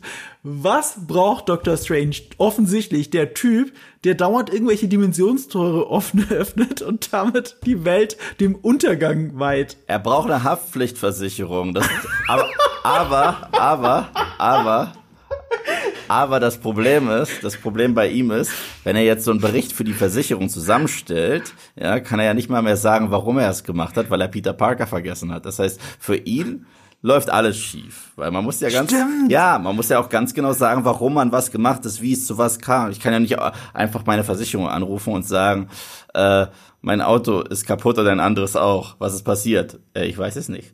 Und das, das kann ich ja nicht machen. Aber, Ich, ich glaube, ja. aber, Also, ja. trotz, nein, na gut, das ist, der, der Übergang ist zu doof. Mach weiter. Okay, okay, also ich wollte gerade sagen, ich, ich bin haftpflichtversichert und ich meine bis zu einem Schaden von eine Million Euro. Das würde nicht für das ausreichen, was Dr. Strange alles angestellt hat. Ja, ja. Aber, aber äh, ich könnte es auch, ich kann es auch mal nachschauen, weil dafür muss ich nur auf mein Handy gucken und Clark die Versicherungs-App aufmachen. Äh, das ist ein virtueller Versicherungsmakler, der Ja. die Versicherung, die ihr eh schon habt, verwaltet für euch, in denen ihr dann alles einsehen könnt. Ihr spart euch damit den Papierkram, ihr braucht den dann auch nicht mehr. Und ihr könnt gegebenenfalls Versicherungslücken, die ihr haben solltet, wie Dr. Strange seine Haftpflichtversicherung, könnt ihr dann damit finden und durch ein Angebot aus über 160 Versicherern auch wieder lösen, dieses Problem. Und dann habt ihr da auch eine Versicherung. Ähm, und äh, ja, Clark funktioniert dann so als Makler. Ja, und ich meine, wie häufig hat man sich für irgendeine Versicherung angemeldet, wo man überlegt, zahle ich da überhaupt schon viel, äh, viel zu viel? Brauche ich die überhaupt noch? Sollte ich die vielleicht eintauschen durch eine andere und so weiter und so fort? Und da hilft Clark ohne Ende. Ich meine, man kann da sogar einen Kundenservice kontaktieren und die helfen einem da ohne, ohne Ende. Ja, vor allem, ihr könnt sie als Live-Chat auch kontaktieren, ohne Wartezeit. Ihr könnt sie als E-Mail äh, kontaktieren. Ihr könnt sie aber auch persönlich per Telefon einfach kontaktieren. Ähm, das könnt ihr jetzt auch sehr gut ausprobieren, weil diese App selber ist ja komplett kostenlos. Mit dem Code NERD könnt ihr äh, eure Versicherung in diese kostenlose App reinladen und dafür sogar einen Amazon-Gutschein von bis zu 30 Euro dann kassieren. Das geht in Österreich mit goclark.at oder in Deutschland mit clark.de. Da findet ihr alles, was ihr müssen, wissen müsst. Ihr findet auch den Link in der Videobeschreibung und den Code auch nochmal NERD. Das ist alles für Clark, die Versicherungs-App. Werbung Ende. Das war smooth, baby. Ja, das ist ja, ich muss gerade überlegen, wer auch eine Versicherung braucht. Wahrscheinlich die Illuminati, nein, die nicht, weil die halten sie ja super bedeckt. Ja. Die wollen ja niemals entdeckt werden. Wer oder was sind denn Illuminati? Und sag mir nicht, das sind die Leute auf dem 1-Dollar-Schein, Yves. Das sind die Leute, von denen Ayman Abdallah immer gewarnt hat bei Galileo. Nein. Ähm, tatsächlich ist es so eine Society von den smartesten der smartesten aus dem MCU. Also im Comic ist das Tony Stark, das ist Stephen Strange, das ist Reed Richards, auf den wir ja auch schon so ein bisschen warten. Und meine Finger sind immer noch gekreuzt für John Krasinski. Macht es einfach wahr. Ich auch, ich kreuz auch die Ma- Finger dafür. mach das Es wäre auch so witzig, wenn das passieren würde. Ja, und dann gleich Emily Blunt auch zu äh, Susan, Ja. Susan Storm. Macht's Aber einfach. das wäre das wär komisch, weil dann hat einfach das Internet Leute gecastet. Das wäre ungefähr so, als wenn jetzt Nathan Fillion durch den Uncharted-Film schwingen würde und nicht Tom Holland, weil das Internet das sagt. Das Internet hat auch Benedict Cumberbatch als Dr. Strange gecastet, deswegen ist es vollkommen okay. War das so? Ja, Echt? ja, ja. Wusste ja. ich gar nicht Also, also, also damals haben alle nur Fan, äh, Fanbilder, Fanbilder, Fanbilder mit Benedict Cumberbatch als äh, Strange und ich glaube, dass das so passiert. ist. Und Haley Steinfeld übrigens auch als ähm, äh, Kate Kate, Bishop. Kate Bishop, ja. Ach, echt? Ja, ja. Aber, aber also wäre es ein Bereich des Möglichen. ja, ich sag's mal so, wenn du dir die Comic-Figur Kate Bishop anguckst, sie sieht aber auch verdammt aus wie Hedy Steinfeld, muss ich sagen. Mhm. Also es war sehr gutes Casting und das kann ja Marvel sehr gut. Ich meine, DC ist ein bisschen kontroverser mit den Casting-Entscheidungen und trifft dann trotzdem manchmal voll voll ins Schwarze. Ich Ben Affleck Batman, ich bleib dabei, aber egal. Ähm, und natürlich zählt zu diesen Illuminati auch ein gewisser Charles Xavier. Okay, lass uns ganz kurz nochmal zurückrudern, für die Leute, die nicht wissen, wer John Krasinski ist. Ähm, John das ist der- Krasinski ist der, Typ aus The Office, falls ihr das jetzt gerade guckt, aber vor allem könnt ihr ihn auch aus den A Quiet Place Filmen vor kurzem kennen. Da ist er der Familienvater und tatsächlich auch Regisseur von beiden Mhm. Filmen. und macht da quasi Regie für seine eigene Frau im Ja, Blunt, die ja. da auch seine Frau spielt. Und ich glaube, aus diesem, weil die das so gut zusammen machen und auch sonst so eine Chemie immer vor der Kamera, also vor und hinter der Kamera haben, ähm, ist, glaube ich, das Internet auf die Idee gekommen, wären die nicht perfekt für Mr. und Mrs. Fantastic quasi. Ist es Mrs. Fantastic? Ich kenne mich von Fantastic Four nicht aus. Ähm, die dürfen, die, die, die darf jetzt das Disney auch machen. Also, weil die auch vorher zu Fox gehört haben. Aber nicht zu den X-Men, aber zu Fox. Genau, genau. Ja, man nennt sie auch meistens einfach nur Susan Storm. So. Ähm, Ja. Aber ja, Charles Xavier, das äh, ist ein Mitglied der Illuminati und zumindest hören wir im Trailer die unverwechselbare Stimme von Sir Patrick Stewart. Wie er Dr. Strange sagt, sollen wir ihm die Wahrheit sagen. Sind wir uns dann, dann wirklich jetzt alle einig, dass es Patrick Ja. Stewart ist? Ich finde, der klingt wie Patrick Stewart. Nein, das ich ist- finde, der klingt aber auch nicht ganz wie Doch. der alte Da- Patrick da- Stewart. doch, das ist ist- es wirklich der alte, alte Das, Patrick das ist Stewart? Patrick Stewart. Also, ich finde, ihn hat immer so ein leichtes Zittern in der Stimme seit Picard, also seit der ersten Season. ja, okay, aber das muss er da machen, weil das so ein heruntergekommener Picard ist. Und das musste er auch in Logan machen, weil er schon sehr heruntergekommener Charles Xavier ist. Aber in, in X-Men Days of Future Past ist er ja auch sehr alt und hört sich nicht so an. Und äh, das ist übrigens einer der besten X-Men-Filme ever. Ähm, Welcher Logan jetzt? Logan sowieso, aber den zähle Ja, ich schon gar nicht. Ich habe meinte X-Men Days of Future Past. Ähm, pff, für mich nicht. Der und First Class sind meine zwei Favorites. So, die, die beiden sind meine Ja, ich wollte gerade sagen, nämlich First Class und X2 sind meine zwei Lieblings-X-Men-Filme. Two ist auf der drei. Aber ja, das, die, diese, diese, das ist das, das ist, das ist, das ist das Trifecta of Awesomeness von, von den X-Men. Ja, und und da, da, da sind auch die X-Men auseinandergefallen, weil da war es ja Matthew Vaughn, der First Class gemacht hat und dem dann das Studio zu sehr reingeredet hat, weil Matthew Vaughn wollte eine eigene Trilogie, eine Prequel-Trilogie Mhm. quasi. Und äh, er wollte sich mehr Zeit lassen. Dieses Days of Future Past wäre eigentlich sein dritter Teil gewesen. Ja. Er wollte noch einen Zwischenteil, damit war ähm, Fox nicht einverstanden. Und dann haben sich ihre Wege wieder getrennt und Brian Singer, der die ersten X-Men, den ersten zwei X-Men-Filme gemacht hat, ist zurückgekehrt. Und das hat ja an Days of Future Past noch ganz gut geklappt. Da war ja noch viel von Matthew Vaughn drin. Aber bei X-Men Apocalypse war es wirklich eine Apokalypse. Ja. Kurzer Umriss Ja, der, der ja. X-Men-Geschichte. Wir können uns trotzdem einig sein, X-Men Apocalypse ist ein Meisterwerk verglichen mit Dark Phoenix, aber, aber gut, wenn das der Maßstab ist. Ich habe Dark Phoenix immer noch nicht gesehen. Und das ist auch sehr gut so. Es ist, also, ohne Spaß, äh, X-Men 3 hat diese Dark Phoenix Saga schon fast der Pate-mäßig gut umgesetzt im Vergleich zu der Scheiße, die sie sich da zum Schluss erlaubt haben. Dark Phoenix ist auch bis jetzt immer noch nicht auf Marvel, ne? Also äh, doch, der ist Marvel auf Disney, doch, Plus. doch, ist er. Ist er Nee, ich mittlerweile. habe vorhin noch mal nachgeschaut. Der ist mittlerweile da, doch. Nee, jetzt mir wirklich? Ich habe extra ja. nachgeguckt. Der ist da. Ich habe ihn dort Jetzt, gesehen. nee, jetzt, jetzt gucke Och, ich hier parallel. Guck Das- nach, bitte. Hier geht's jetzt, hier geht's um die Ära. Es ist auf jeden Fall komisch, also wenn man auf Disney Plus geht und dann auf äh, Marvel, dann ist das irgendwo ganz unten versteckt natürlich, weil das nicht ihre Eigenproduktion ist, also, also nicht wirklich, das sind Marvel Legacy Filme. Da, da fehlt zum Beispiel noch Deadpool 2. Aha. Und es gibt ja, ich muss mich jetzt hier durchklicken, das ist natürlich auch blöd. Doch, du hast recht, Dark Phoenix Ich- ist schon da. Den habe ich vorhin übersehen. Ja, der ist, den, der ist auch Oh, da muss ich auf meine, weißt du was? Ich packe ihn jetzt auf meine Watchlist. Ja, der ist ziemlich scheiße. Also, also der. Ja, aber irgendwann muss ich ja mal geguckt haben. Es Also ist halt der- auch blöd, dass ich ihn nie gesehen habe. Der und X-Men Origins sind die zwei schlimmsten mit Abstand. So, ähm, Ich finde äh, X-Men Origins gar nicht so schlimm, wenn man beide Augen zukneift und die Effekte vergisst. ich finde ihn dann ja immer noch so schlimm. schlimm. Ich finde ihn immer noch schlimm, weil er bleibt immer noch die Story und alles andere. So, also das Einzige, was gut in dem Film ist, ist Hugh Jackman. Aber, aber, aber, aber es gibt halt so viele Filme, wo er diese Rolle rockt. Und da musst du nicht die Scheiße gucken, wenn er in X-Men 1, 2, 3, äh, Days of Future Past besser ist, dann, dann Ja. musst du, selbst seine Szene in Apocalypse ist eine bessere Origin Story als die Scheiße, die wir dort bekommen haben. Es, es gibt tatsächlich keinen Grund, einfach X-Men Origins nochmal zu gucken. Ich meinte auch nicht das Finale damit. Ähm, äh, ich ich finde, es hat ein paar Ansätze in, in dem ersten Drittel des Films. Ich glaube, Mhm. ich glaube wirklich so, bis dieses, also, also die Inszenierung ist halt so schlimm von X-Men Origins. Das ist alles kacke. Also die Action ist wirklich nicht gut, Mann. Nein, absolut. Die Ich laufen auch- alle rum wie äh, in Fast and Furious oder so, als, als wären sie unbesiegbar und immer so als Gang und irgendwie Und die Dialoge, die Dialoge, wenn ich überlege, das kommt von X-Men und das kam nach X-Men 1 und 2 und selbst Teil 3 finde ich ja ein wenig unterschätzt tatsächlich. Ich finde den nicht so kacke, wie alle sagen. Aber äh, die Dialoge in X-Men Origins ist eine Katastrophe. Den, den Film kann man eh mit einem einzigen Wort kaputt machen und das Wort heißt Deadpool und dann ist vorbei. Um auf Doctor Strange zurückzukommen, äh, das Ding ist halt, ihr seht, die X-Men haben viel Licht und viel Schatten. Ja. So, und ich kann auch Marvel, das Cinematic Universe, verstehen, dass sie sich bis jetzt zurückgehalten haben, die X-Men wirklich zu etablieren. Dass sie selbst bei Wonder Vision einen Rückzieher gemacht haben, so, ist es Quicksilver? Na, doch nicht wirklich, aber wir lassen die Tür spaltweit offen, wir lassen die Fans on the hook, es könnte ja immer noch der Quicksilver sein, nur hat er kein Gedächtnis mehr. So, so nach dem Motto, weißt du, sie lassen die Tür immer so ganz, so einen ganz kleinen Spalt für eine Variante offen.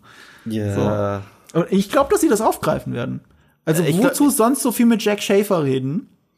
Mal gucken, mal gucken. Also, ja, er, er konnte ja trotzdem Das ist halt das, was ich nicht verstehe. Er konnte sich halt wirklich auch genauso schnell bewegen mit den gleichen Effekten. Das war ja. so ein bisschen, es war ein bisschen komisch, ich bleib dabei. Aber ganz egal, ich, ich bin ja in der Minderheit, ich finde das X-Men-Franchise besser als das MCU. Also was ich damit meine, ist, das MCU hat mehr solide Filme und so einen gewissen Qualitätsstandard, den sie selten brechen, also den sie selten unterbieten, aber auch selten überbieten. Und ich finde, bei der X-Men-Reihe gibt's richtig harte Stinker, also unfassbar beschissene Filme. Aber die, die gut sind, sind so gut, dass da für mich kein MCU-Film rankommt. Und das ist krass. Ja, da bin ich anderer Meinung als du. Ja, also ich, ich finde den ersten Avengers einfach zu gut dafür, als dass ich jetzt das so pauschalisieren könnte. Ich finde die Guardians viel zu gut dafür, um mhm, das zu mhm. pauschalisieren. Ich bleib dabei, zwei meiner Lieblingscomic-Filme aller Zeit sind First Class und X2. Gar keine mhm. Frage. Ähm, aber das X-Men-Franchise, ich meine, das hat eine Message, genau wie Deadpool sagt, es hat eine Message auf Rassismus und die wiederholt sich einfach durch die gesamten Filme. Ja, aber, aber, aber, aber ich, ich finde, sie machen es immer noch frisch und haben aber coole Ideen mit den Charakteren. Also was ist denn frisch an den letzten Filmen außer Logan? Uh, Days of Future Past fand ich. Ja, aber die letzte ist schon kein letzter, der ist zehn Jahre alt. Ach so, ja, nee, äh, alles, alles, also Apocalypse und Dark Phoenix kannst du aus dem Fenster werfen. Aber, aber in, in Days of Future Past muss ich ganz ehrlich sagen und in First Class, was sie da mhm. neu hatten, war, dass in, das First Class komplett Magneto gewidmet wurde und wenn dann zum Schluss mhm. auch dieses Ganze kommt von wegen Only Following Orders und da wirkt Xavier auch so ein bisschen wie sehr naiv. Und das ist etwas, was wir an ihm nie gesehen haben. Er war der Allwissende. Und Days of Future Past ist für mich Xaviers Film. Das rockt mhm. er. Das ist McAvoys Film. Das ist der Performance, diesen Men Mentor zu sehen, der wirklich, mit dem kann sich ja niemand identifizieren eigentlich den so am Boden zerstört zu sehen, ohne seine Fähigkeit und der so eine Tour de Force Performance hinlegt.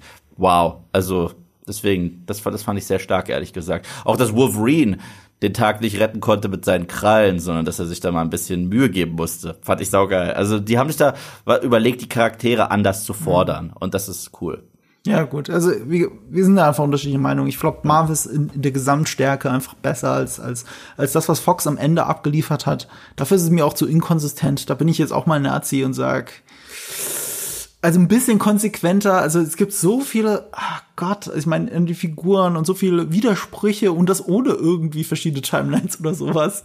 Also darfst du nicht mit einem mit einem wachsamen Gehirn darfst du darfst du nicht. Äh, ja, die Kontinuität ist die, die Kontinuität ist, ist alles zwei Sekunden, die ist alles zwei Sekunden ja, gebraucht. Aber aber das kommt halt auch aus einer Zeit, wo noch keiner so weit gedacht hat. Die haben halt im Jahr 2000 angefangen und die haben nie weiter gedacht als den Anfang vom nächsten Film, wenn überhaupt. Sie haben wirklich an nie weitergedacht. Und das merkst du. Aber wir sind jetzt im Marvel-Universum. Und das Marvel-Universum will konsequenter sein. Und eine Art der Konsequenz ist, wir haben jetzt halt die Timelines durch Loki. Wir haben äh, das Multiversum schon durch seit Wonder. Mhm. Wir haben äh, einen Film, der das Multiversum im Titel hat. Wir haben Spider-Man unmittelbar davor gehabt. Wir hatten What If. Wir hatten What If, stimmt, die auch schon mit der Multiversumsidee gespielt haben. Und jetzt bist du an dem Punkt, wo du endlich die X-Men einführen kannst, wenn man es über die, offensichtlich über die Illuminati macht. Sebastian hatte einen schönen Vergleich für die Illuminati. Sie sind eigentlich die TVA aus Loki nur für Multiversum und nicht für Timelines. Mhm. Und damit sind sie genau das, was in Rick and Morty passiert ist. äh, dass sich irgendwann Ricks entschlossen haben, ähm, eine Society zu gründen, um die anderen Rigs in Schach zu halten. Ich weiß gar nicht, wie ich das anders umschreiben soll, aber es spiegelt sich einfach eins zu eins. Müssen wir eigentlich ein witziges Video draus machen, äh, wo, wo die Szenen sich spiegeln. Das ist schon sehr ähnlich. Ja. Und damit kann man es ganz gut vergleichen. Also es geht nicht um eine große Weltverschwörung, sondern ähm, wie soll ich sagen, äh, ein Rat. Ein Rat, der sich zusammenfindet. In den Comics gegründet von Tony Stark, mhm. aus dem Wissen heraus, dass man etwas verhindert hat. Man hätte den Krieg zwischen den Skrull und den Kree, äh, Kree verhindern können, äh, wenn, wenn denn alle ihre Informationen miteinander geteilt hätten, wie in einem Geheimdienst. Mhm. mhm. Und genau das waren dann die Illuminati, die am Ende rauskommen sind. Nicht zu verwechseln mit der Secret Invasion, die kommt mhm. dann später. Und die kommt auch im Marvel-Universum später, weil da kommt ja auch gerade, dann steht auch gerade eine Serie und ich wette, ich wette, dass irgendwie Doctor Strange auch auf Secret Invasion einzahlen wird. Na, Secret, In Secret, Invasion hat ja jetzt schon Kevin Feige als das größte Crossover-Event aller Zeiten bez äh, bezeichnet. Aha. Deswegen bin ich gespannt, wie viele Charaktere willst du denn noch äh, in ein Projekt hauen? War das jetzt nicht schon irgendwie Endgame oder sonst Wahrscheinlich was? Wahrscheinlich enttarnen sich alle als Krull die ganze ja, Zeit. Ja, aber so, ja. so kannst du alle zurückbringen für einen Film. Auch mhm. alle Schauspieler, die keinen Bock mehr haben. So, ja komm, spielst du mal kurz einen Scroll? Ja, komm.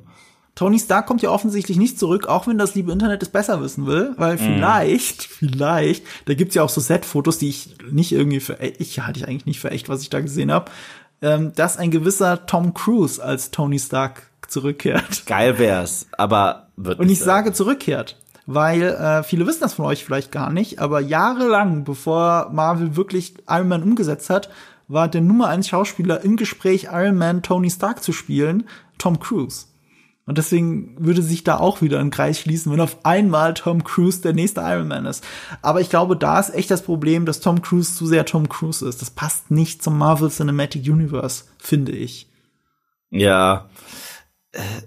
Ich, ich sehe es auch nicht. Ich sehe es wirklich nicht. Ich meine, es wäre nett, wenn das ein Cameo ist, so für ein paar Lacher, aber für mehr sehe ich das nicht. Ey, ich meine, Tom Cruise hatte damals ein längeres Cameo äh, in Tropic Thunder. Das war schon so eine kleine, kleine Nebenrolle, wo er auch sehr selbstironisch äh, diesen Les Gross Grossman gespielt mhm. hat.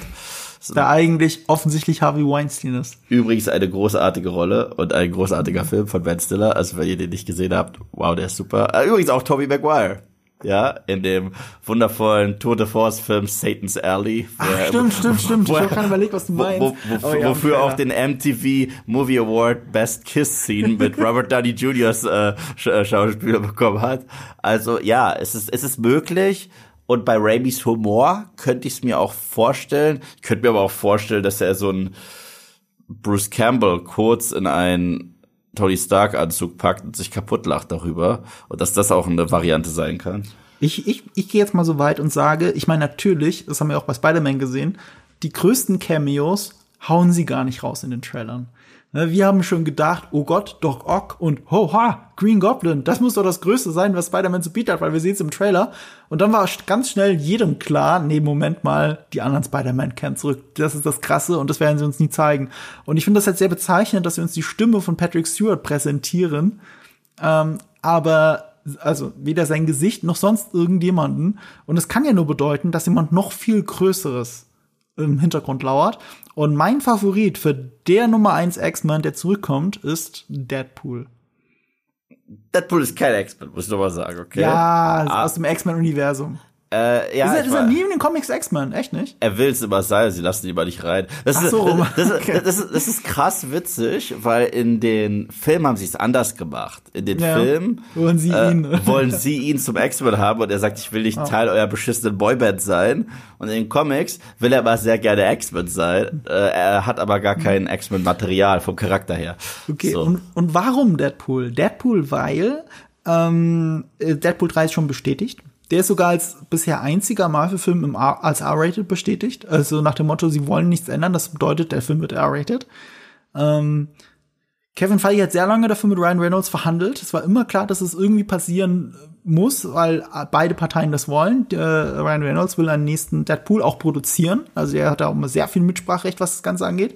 Und Kevin Feige möchte auch gerne Deadpool haben. Ähm, sie suchen jetzt irgendwie den Einstiegspunkt natürlich dann auch für Deadpool 3. Äh, es ist auch witzig, dass es ausgerechnet Deadpool ist, weil er müsste eigentlich der Einzige sein, der sich bewusst ist, wie es mit den Universen aussieht. Und er sagt das ja auch in Deadpool 1 und 2, ähm, das mit Avengers und dass es äh, das mit Studio zu tun hat, warum auch so wenig X-Men sieht und so weiter. Und dass es ihn alles verwirrt, wie viele verschiedene Charles Xavier es gibt und so weiter. Ähm, ich erwarte, dass das hier auch passiert. Ich erwarte aber, dass er nicht die vierte Wand bricht, sondern einfach nur imaginär mit irgendwas redet und alle Leute sich umdrehen und fragen, mit wem redet er da eigentlich? Also so könnte ich mir das vorstellen, dass sie das retten, dieses Element mit der vierten Wand, weil das wird Marvel nicht brechen. Die haben eine heilige vierte Wand, die wird nicht durchbrochen. Aber glaubst du, dass er wirklich auftaucht? Ja, pass auf. Ähm, das hat mir ein lieber Zuhörer oder Zuschauer mir geschickt. Ich habe es aber noch nicht verifizieren können, ob es auch wirklich stimmt. Aber ich sag's jetzt einfach hier. Ähm, es geistert auf Reddit rum. Anscheinend hat Ryan Reynolds mal, oder angeblich laut diesem Post, hat er einen Social Media Post gemacht von sich mit seinem Deadpool-Kostüm. Und im Hintergrund steht eine Kostümdesignerin oder eine Kostümbildnerin aus Doctor Strange 2. Hm. Also mit Also dem Rücken, glaube ich, auch zur Kamera oder so. Deswegen kann man noch nicht wirklich sagen, ob das jetzt stimmt oder st nicht stimmt. Ich habe es noch nicht verifiziert. Ich sitze gerade witzigerweise an einem, äh, ähm, einem X-Men-Video zu Doctor Strange 2 für GigaTV. Sitze ich gerade am Skript und ich bin noch nicht an dem Punkt angekommen, wo ich jetzt erst also wo ich verifiziere, dass diese Information stimmt, die mir zugespielt wurde. Selbst wenn es nur ein Gerücht ist. Ähm, why not? Also ich habe vorher nicht drüber nachgedacht, aber wie gesagt, wenn Charles Xavier jetzt schon im Trailer revealed wird, ne, und wenn es auch, wir wissen alle, dass das ist, genau wie beim Green Goblin bei Spider-Man, ohne dass man ihn auch zeigen muss, dass man ihn nicht zeigt, lässt einem immer so im Hinterkopf, oh geil, im nächsten Trailer zeigen sie ihn. So war es ja auch bei Green Goblin oder so, oder im übernächsten. Ähm, klar, aber dann ist immer noch ein noch größerer Cameo im Hintergrund. Und ich glaube, also als ich diesen Post dann gesehen habe, ich ja, oh shit, stimmt. Deadpool ist das Logischste von allen. Das ist das Größte, was sie tun könnten, Deadpool jetzt endlich zurückzuholen. Ich habe auch noch, wie gesagt, ähm, dass er es, dass äh, verneint, ist ja nichts Neues, hat ja Andrew Garfield auch, hat ja okay, Tobey Maguire glaube ich gar nichts gesagt, der wurde nie wirklich interviewt dazu. Er Ähm, gibt ja einfach keine Interviews. Ja, weil auch Andrew so- Garfield ist durch die Gegend getourt und hat Filme promotet. Ja, aber er, Tobey Maguire. aber Tobey Maguire war auch, so, Poker. war auch so raus aus der Loop im Gesamten, Ja. dass, äh, dass, dass, dass das für viele Wunschdenken war, dass er auftaucht, ist aber wahr geworden. Was ich viel gehört habe, was es an Cameos geben kann, Mhm. ist Eric Boehner als, oh, okay. ja, als Bruce Banner. das kann äh, ich mir nicht vorstellen. Weißt du warum? Hä? Weil dann Universal vielleicht noch was mit zu tun hätte. Nee, nee, nee, nee, nee, denn ähm, Ja? die, Rech die Rechte von The Incredible Hulk sehen folgendermaßen aus. Solange es kein Standalone Ja. The Incredible Hulk Film ist, hat das, hat, haben Marvel Studios die Rechte, ihn überall zu benutzen. Aber Mhm. sie haben nicht die Rechte, einen Standalone äh, The Incredible Hulk Film zu machen. Das heißt, hier kann Universal sich eventuell sogar die Finger lecken und wenn es gut ankommt, können sie da noch was machen. Warum sie das auch machen wollen würden, dieser Hulk Film mit ihm war scheiße. Aber ich, ich, ich hätte halt gesagt, das ist so offensichtlich aus einem Universal-Film eins zu eins. Das haben sie ja bis jetzt vermieden, irgendwas eins zu eins aus einem Universal-Film zu nehmen, ne, und jetzt auch nur der Darsteller ist, Mhm. dass ich gedacht hätte, dass das vielleicht in Wirklichkeit auch gar nicht geht.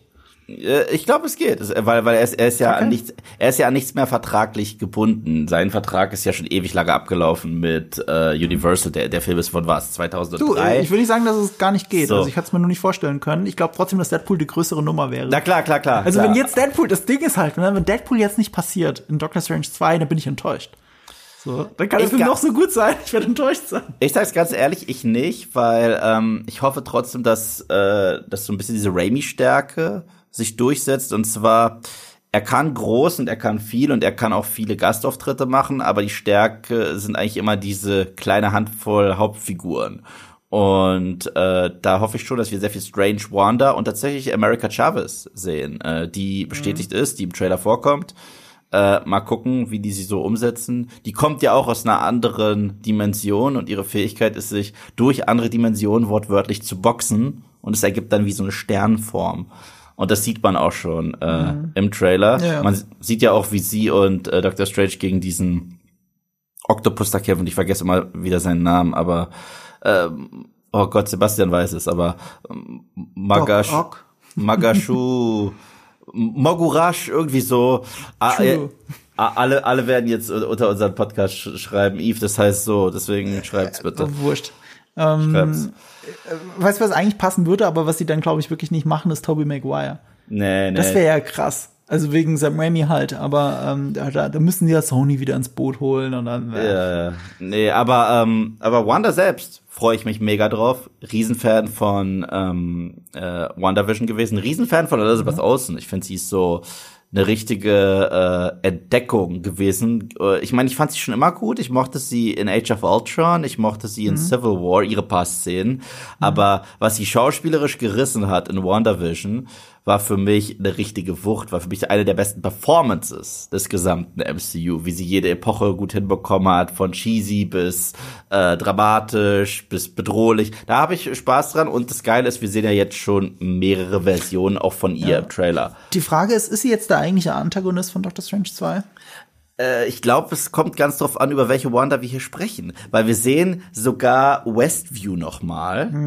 Und eine Wanda im Scarlet Witch-Kostüm äh, kniet und weint und eine andere, das, die auch so ein bisschen blutbeschmiert ist, scheint sie zu trösten. Wir sehen auch noch mal Zombie Wanda, die in der What If Folge vorkam, wo Vision die Liebe seines Lebens nicht loslassen konnte. Es war so umgekehrt und er hat sie immer gefüttert mit Also äh, ich glaube, ja. dass äh, das, was man im Trailer sieht, dass Doc Strange zu ihr kommt wegen ihrer Hilfe, Ja, ja. mit ihr zusammen da reingeht und ähm, dass sie sich im Laufe des Films also wirklich dem Bösen hingibt, Das, dem das, Wahnsinn hingibt. Und was du siehst, ist ein Verführungsmoment, dass Mhm. Scarlet Witch quasi kapituliert vor der anderen Wanda. Und, ähm, und, und dann haben wir halt nur noch die böse Wanda. Na, und es wäre ja auch ein schöner, ähm, äh, eine schöne umgedrehte Version Ja. aus, aus, aus dem, was in den Comics passiert. Weil in den Comics, in dieser ganzen House of M Storyline und so weiter, die ja WandaVision sehr beeinflusst haben, gibt es diesen einen ikonischen Moment. Sie hat ja ihre, äh, sie hat ja so verrückte Fähigkeiten, dass sie einfach sagt, no more mutants. Und es gibt keine Mutanten mehr, das war's. Und ich glaube, dass es hier das Gegenteil sein könnte. Und sie sagt more mutants und dass wir so auch die X-Men richtig einführen. Das könnte ich mir vorstellen. Ja, stimmt, das hat Sebastian auch spekuliert. Ähm, es wäre wär eine gute Idee, aber ich glaube, wozu das ganze Multiversumszeug, wenn du es nicht einfach benutzt und dann sind die X-Men auf einmal im anderen Universum. Ja, Was auch aber immer. aber äh, es wird sicherlich auch noch mal auf hier Wiccan und Speed angespielt, ihre zwei Kids. Mhm. Weil wenn sie sich schon wieder in ihrem Haus befindet Ja. und sie hat ja auch diese Stimmen gehört da in diesem Buch. Ja. Alles andere wäre ja nach Wonder Vision auch Blödsinn. Also, wenn, Also wenn es- das, das, das, muss, das muss ja ihr Motiv sein. Es ist ja auch ein starkes Motiv, wenn man wegen seinen Kindern dann äh, böse Sachen macht. Das ist Ja, ich immer eine fra- Frage der Definition, was ist böse und was nicht. Ich glaube, was sie bekehren könnte, wäre halt die Rückkehr von White Vision. Glaubst du, dass White Vision auftaucht? Ich- Ja, ich- ich also wozu, die, wozu den sonst etablieren? Das alles andere wäre jetzt lame. Es Also- kann natürlich sein, dass er in einem ganz anderen Film vorkommt, aber wegen Wanda. Also die gehören schon zusammen. Die Also- müssen aufeinandertreffen, früher oder später. Das glaube ich auch, aber ich hatte immer die Idee, dass dieser White Vision, ich weiß ja gar nicht, ob der was von ihr noch will. Also er hat zwar die Gedanken, aber ich weiß nicht, ob er die Emotionen zurück hat, was es so ein bisschen noch heftiger machen würde und das ultimative, äh, für den ultimativen Heartbreak-Moment sorgen würde. Aber wo ich ihn sehe, tatsächlich basierend darauf, wie sie ihn benutzt haben in WandaVision, ist eine weitere Disney Plus Show, und zwar Armor Wars mit Don Cheadle in der Hauptrolle.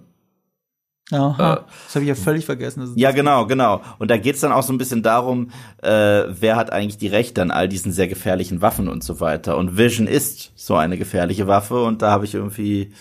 Könnte sein. Ja. Aber früher oder später müssen White Vision und Wanda aufeinandertreffen. Und die Frage Voll. ist nur, ob es dann Doctor Strange 2 ist. Könnte sein. Möchte ich nicht ausschließen. Haben wir, haben wir noch irgendein Cameo aufgeschrieben? Warte mal. Nee, nicht mehr, ne? Nee. Das. Ich habe ja immer noch nicht die, die berühmte What-If-Folge mit Doctor Strange nachgeholt, die auch die beste sein soll. Die ist wirklich gut. Die muss ich gucken jetzt, ne? Also, also man sieht sogar ein paar Sequenzen, die äh, im Trailer, die wirklich aus der Folge sind, so ein bisschen. Also wenn du Christine Palmer bei ihrer Hochzeit siehst und so weiter, das ist schon sehr aus dieser Episode. Und auch dieser Strange, der so ein bisschen böse ausschaut, der sieht sehr aus wie der aus der Folge. Das ist eine gute Folge. Ohne Spaß. Der Rest. Aber ja. Haben wir jetzt noch viel mehr zu dem Trailer? Also, äh, ich meine, wir haben jetzt über eine Stunde geredet, aber ganz ehrlich, äh, äh, so wie Sebastian drüber geredet hat, könnte wahrscheinlich noch mehr füllen. Dann Ja. platzt mein Kopf langsam. Kommt mir vor wie Doctor Strange. Nö, also ich, ich bin sonst durch und, und hoffe einfach, dass, dass Raimi das Ding rockt. Ich hoffe, dass der Film dem Hype gerecht wird. Ich hoffe, dass er subversiv ist. Ich hoffe, dass er auch ein bisschen was von diesem subversiven Humor drin hat, für den Raimi so bekannt ist. Ja, das hoffe ich auch. Und, Und ich hoffe auf Deadpool, der für wofür bekannt ist? Für subversiven Humor. Genau. Das muss passieren. Bitte, bitte lass es passieren. Vor allem, wenn es geschrieben ist von Michael Waldron. Ja. Also ich kann es nur noch mal sagen, Sam Raimi in allen Ehren, aber ich glaube, die wirkliche Schlüsselfigur bei der ganzen Geschichte ist Michael Waldron. Also dass das alles äh, wirklich zu Loki, zu Wonder Vision passt, dass Doctor Strange das irgendwie alles zusammenführt und äh, wirklich das Marvel-Universum noch mal einen Sprung nach vorne gibt. Spider-Man verbindet mit dem, was im TV gerade passiert ist. Noch ist das alles, was im TV passiert ist, sehr losgelöst. Immer die Enden haben jetzt nicht das, was wir bisher kannten im MCU, für die Filme verändert. Bis dahin. Ja. Jetzt, jetzt werden diese Stricke langsam, zu, diese Fäden zusammengeführt. Und äh, das gibt dem Ganzen so viel Bedeutung. ich bin ja eigentlich auch davon ausgegangen, weil ich fand es so, äh, weil, weil du es ja richtig gesagt hast, diese äh, Stricke zwischen Serien und Filmen. Die letzte Einstellung aus Spider-Man No Way Home mhm. war Peter in seinem neuen äh, Outfit, mhm. wie er an Weihnachten tatsächlich äh, äh, über New York hin und her schwingt. Und ich dachte hundertprozentig, wenn man ganz genau hinguckt bei Hawkeye, dass man ihn da im Finale irgendwo in der Luft sieht. Ich dachte, dass das in irgendeiner Form, aber war es nicht. Okay, okay, das wäre wär mir jetzt auch neu gewesen. Ich, ich, ich, ich dachte, dass das passieren wird, aber Fairness halber, da gab es eine Connection zwischen den beiden Filmen. Mhm. Ich meine, Morbius steht ja auch noch vor der Tür. Nee, ich meine Matt Murdock und, und, und Wilson Fisk. Also, nee, nee, ja, generell. Ja. Ich meine, es wird immer ja. mehr miteinander verbunden und Morbius ist ja auch ein Sony-Film und da tauchen auf einmal die Marvel-Figuren auf. Ja. Ähm, Morbius kommt im April, oder? Ja. Also vor Doctor Strange 2. Könnte mir nicht sagen. egaler sein. Das weiß ich, aber wir werden trotzdem beide Morbius gucken, Eve, weil das unser Job ist. Ich weiß, ich weiß. Das wird passieren und dann werden wir auch bestimmt über Morbius reden. Äh, auch wenn wir wie immer nicht einen Podcast versprechen wollen, der noch nicht, also ich glaube, wir können wirklich nur Podcasts versprechen, die wir auch schon aufgenommen haben. Ja. Aber wir haben für nächste Woche erst einen Termin vereinbart mit unserer lieben Kollegin Leia, um über Peacemaker zu reden. Ja. Weil wir alle drei uns sehr mit Peacemaker auseinandergesetzt haben. Und das ist zwar relativ spät, weil das Staffelfinale schon längst gelaufen ist. Ist übrigens das meistes, die meistdiskutierte Serie der letzten zwei Wochen gewesen. Mhm. Also noch vor Boba Fett, aber damit auch knapp nach Boba Fett, also nach dem Finale. Ähm, also im Internet gab es wieder eine Studie dazu. Spoiler-Alarm ist besser als Boba Fett. Es ist, es ist ohne Witze, ich, äh, wir müssen deswegen auch viel später drüber reden. Erstens, weil die Serie vielleicht bis dahin endlich einen Deutschlandstart hat oder einen Termin hat oder einen Sender hat. Mutmaßlich soll es RTL Plus sein, weil die jetzt einen Deal gemacht haben mit HBO Max. Anders als Sky, die einen Deal haben mit HBO und nicht HBO Max. Deswegen ist es immer so ein Hin und Her mit den Sachen von HBO Max, die dann mal auf Sky laufen und mal nicht auf Sky laufen. Erstens das. Aber äh, äh, zweitens, äh, ich kann so viel schon mal sagen, Peacemaker ist zu einer meiner absoluten Lieblingsserien überhaupt geworden. Überhaupt? Überhaupt. Das ist wow. in meinen Top Ten. Ich habe heute noch mal so kurz die Finger überschlagen, was ist jetzt in meinen Top Ten? Und das ist echt schwierig. also ich tue mich wirklich schwer. Ich bin an dem Punkt, wo ich sage, ich habe keinen Platz für mehrere Sitcoms. also eine Multicam-Sitcom, eine Single-Cam-Sitcom, nur damit ich irgendwie die zehn also äh, äh, überhaupt diese engere Auswahl treffen kann. Und in diese engere Auswahl ist Peacemaker gerutscht nach dem Staffelfinale. Krass. Da bin ich mir jetzt echt sicher. Das ist so, das hat für mich einen Platz im Herzen eingenommen, wie ein Firefly einen Platz in meinem Herzen eingenommen hat. Und damit muss die Serie einfach mal in Top Ten überhaupt sein. Und deswegen müssen wir darüber reden, Eve. Wirklich. Äh, du, du weißt, ich, ich halte extrem, extrem viel von der Serie. Ich weiß nur, dass du sie ein bisschen mehr magst als ich. Aber ich mag sie trotzdem sehr, sehr, sehr, sehr gerne. Ja, ich mag sie unfassbar. Das, das, das, das, wird, das, das wird kein Fight werden. Das kann ich versprechen. nee, das nicht, aber so, äh, ja. dann werden wir halt mit euch mal kurz darüber reden, für die, die die Serie immer noch bis dahin nicht gesehen haben, wirklich, also spoilerfrei, warum ihr sie sehen wollt, warum ja. ihr sie sehen müsst. Ja. Und für die, die es gesehen haben, müssen wir auch über einige Sachen reden, die man erstmal verarbeiten muss. Unter anderem Fische. Unter wisst, anderem Fische. Ja, ich muss es einfach immer nur wieder sagen. Fische, Fische, Fische, ja, Fische. weil die Gerüchte sind wahr oder sie sind auch nicht wahr. Ich halte sie für wahr. da geht es übrigens auch um Cameos, die ursprünglich gedreht worden sind und nicht da drin sind. Ja. Da muss man dann auch drüber reden. Das ist auch ziemlich heftig, was Fische. bei Peacemaker alles im Hintergrund passiert ist. Auch viele rechte Sachen. Also, ja. wo, wo auch äh, James Gunn gesagt hat, ist halt ärgerlich, aber ist halt so und dann kann nichts dazu sagen, natürlich. Ähm, ja, da, da geht's auch um Schauspieler, die, ach, egal. Schade, schade. Aber äh, das DCU, DCEU bessert sich. Ja, und dann gibt's ja noch so einen anderen DC-Film, über den wir dann bestimmt reden werden, der dann auch die Tage rauskommt. Über den wir alle warten. Ach so, also, Wie du kurz so, überlegt hast, du kannst ich, überlegen. Ich, ich, ja, so, so, so ein ganz kleiner Indie-Film. So, ja, äh, über so drei sehr, Stunden geht. Über so einen sehr unbekannten äh, Superheld, den keine Sau kennt. Irgendwie ja. Fledermaus, keine Ahnung. Ja, nee, Superman Voll. ist bekannter und alles, was dann dort drunter ist, ist halt weit abgeschlagen. Ja, total. das, ist, das ist auch ganz ähm, witzig. Das habe ich, wo habe ich das gesehen? Das war YouTube oder so. Da hat einer äh, Google analysiert der letzten 20 Jahre, seit 2000, ähm, wie äh, Suchanfragen von Helden zugenommen und abgenommen haben. Und nach dieser Analyse ist der populärste Superheld der Welt welcher? Superman? Spider-Man. Spider-Man, okay. Spider-Man ist seit 20 Jahren, auch wenn es jahrelang keine Filme gab, immer in den Top 3. Immer.